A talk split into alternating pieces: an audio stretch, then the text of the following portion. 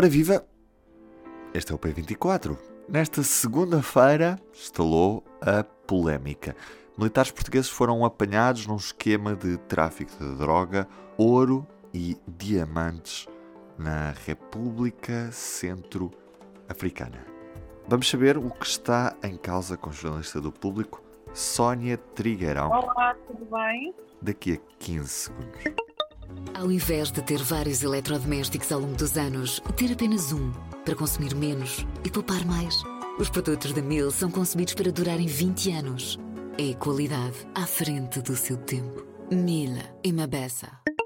Que operação é, é esta que envolve os militares portugueses na, na República Centro-Africana? O que é que está em causa? Em causa estão suspeitas de tráfico de uh, droga, ouro e diamantes. Suspeita-se também de branqueamento de capitais uh, para disfarçar o produto do crime, o dinheiro que é produto no crime, no fundo. Uhum. E como é que funcionava este esquema? Supostamente, uh, os suspeitos são militares que estavam ao serviço de missões da ONU, nomeadamente da República Centro-Africana. Supostamente aproveitavam o facto de uh, os aviões militares não serem controlados para fazer passar uh, a droga, os diamantes, o ouro uh, para Portugal. E depois, a partir daqui, por exemplo, os diamantes seguiriam por via terrestre para Bruxelas, na Bélgica e Antuérpia. Temos a noção de quantos militares é que estão envolvidos neste esquema? Para já, uh, segundo um comunicado da própria Polícia Judiciária, foram feitas 10 detenções. Entre os militares que serão comandos e ex-comandos, há também um elemento da GNR, que a própria GNR já confirmou que foi detido. Não, é, não é ainda um GNR, estaria ainda em formação, mas era um ex-comando que estava na Escola de Formação de Porto Alegre.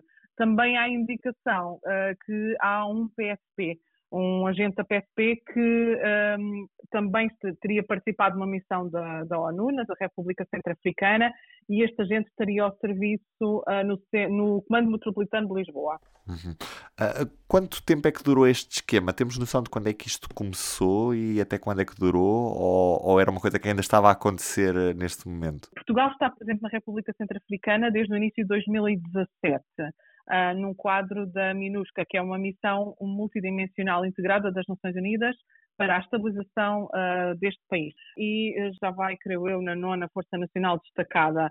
Um, segundo o que disse o próprio Estado-Maior-General das Forças Armadas, foi o comandante da, da 6 Força Nacional Destacada que informou uh, o, o Estado-Maior-General das Forças Armadas em dezembro de 2019 destas suspeitas. Uh, Crê-se que um, esta, esta atividade criminosa, diga-se de passagem, pode já ter um, situações anteriores e que era uma coisa que passava de missão em missão, porque estes militares têm missões de seis meses. E, isto era uma missão internacional das Nações Unidas, para as quais não era só Portugal que participava. Nós temos informação de se havia outras forças armadas de outros países envolvidas também neste esquema, ou isto era uma coisa exclusiva das Forças Armadas Portuguesas? Não, não, eu essa informação não tenho. Ok. Obrigado, Sónia. Toda esta operação está em destaque, obviamente, na edição do público desta terça-feira. Também na edição impressa de hoje, vacinas Covid, quem são os negociadores secretos da União Europeia com a indústria farmacêutica.